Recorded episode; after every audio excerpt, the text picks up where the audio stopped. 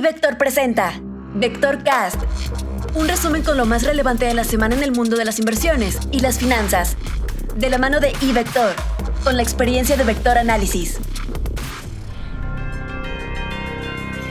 Comentario económico.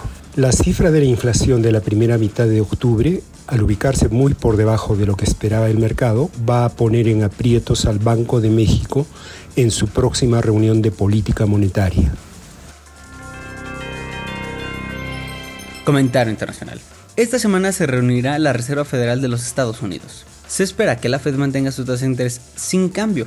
Es posible que la conexión sugiera que un incremento más este año es una opción que sigue estando sobre la mesa. Aún no es claro si la Fed considerará apropiado este incremento o no, ya que, por un lado, no es seguro cuánto del dinamismo económico del tercer trimestre seguirá en el cuarto trimestre, y por el otro, si el movimiento en los yields de los bonos de largo plazo suple más endurecimiento por parte de la Fed.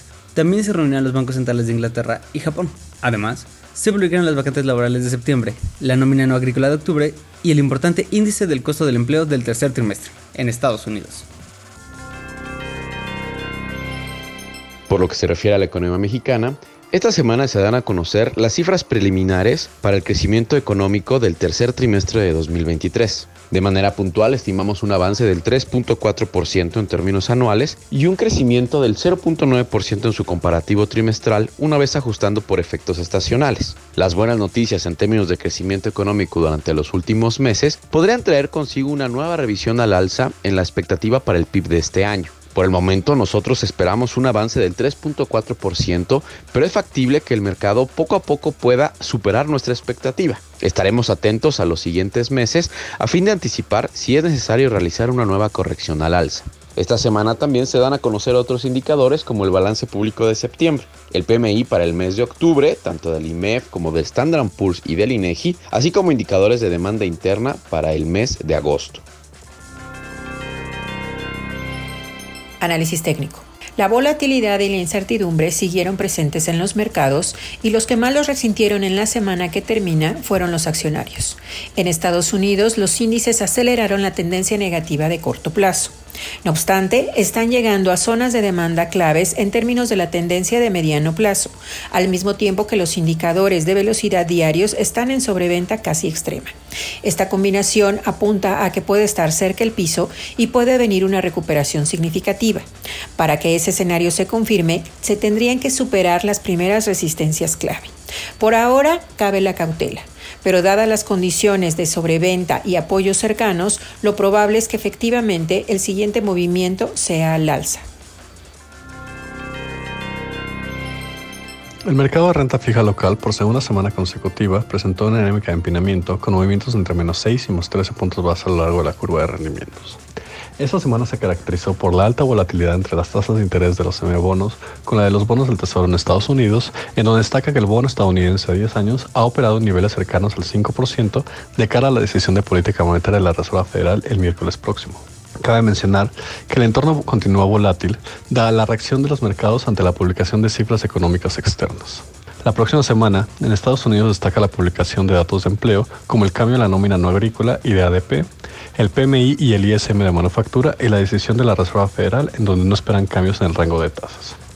En México se dará a conocer el PRI preliminar del tercer trimestre del año, el PMI de manufactura y la inversión fija bruta, mientras que en Reino Unido y en Japón se darán a conocer las decisiones de política monetaria en donde no se esperan cambios en las posturas monetarias. En cuanto al tipo de cambio, el peso mexicano presentó una apreciación sin que dichos movimientos destaquen en el complejo de divisas latinoamericanas. Esos movimientos acotados se presentaron en un entorno de fortaleza del dólar y un menor sentimiento de aversión al riesgo ante las noticias y las cifras económicas que se dieron a conocer durante la semana.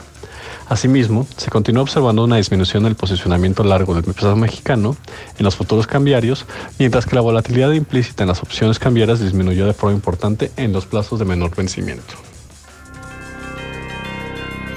La semana pasada, los mercados accionarios norteamericanos reportaron retrocesos generalizados, destacando las bajas del índice tecnológico Nasdaq Por el contrario, los mercados en México reportaron avances. La atención se concentró principalmente en la temporada de reportes corporativos, siendo que las mega empresas tecnológicas mostraron resultados mixtos. Por un lado, vimos reportes como el de Google y el de Meta que decepcionaron y por otra parte, vimos reportes como fue el caso de Microsoft y Amazon que sorprendieron gratamente. La atención para esta semana se concentrará principalmente en reportes corporativos como es el caso de Apple y de igual manera en la decisión de política monetaria de la Reserva Federal. Para cerrar con broche de oro una semana que será muy abundante en términos de información corporativa y económica, se espera la publicación de la nómina no agrícola correspondiente al mes de octubre. Informó para Vector Cast Rodolfo Navarrete, Alejandro Arellano, Luis Adrián Muñiz, Georgina Muñiz y Marcela Muñoz, quienes forman parte de nuestro equipo de Vector Análisis. Recuerda que el camino hacia la libertad financiera comienza con iVector. Abre tu cuenta ahora y genera dinero a partir de tus inversiones en ivector.com.mx.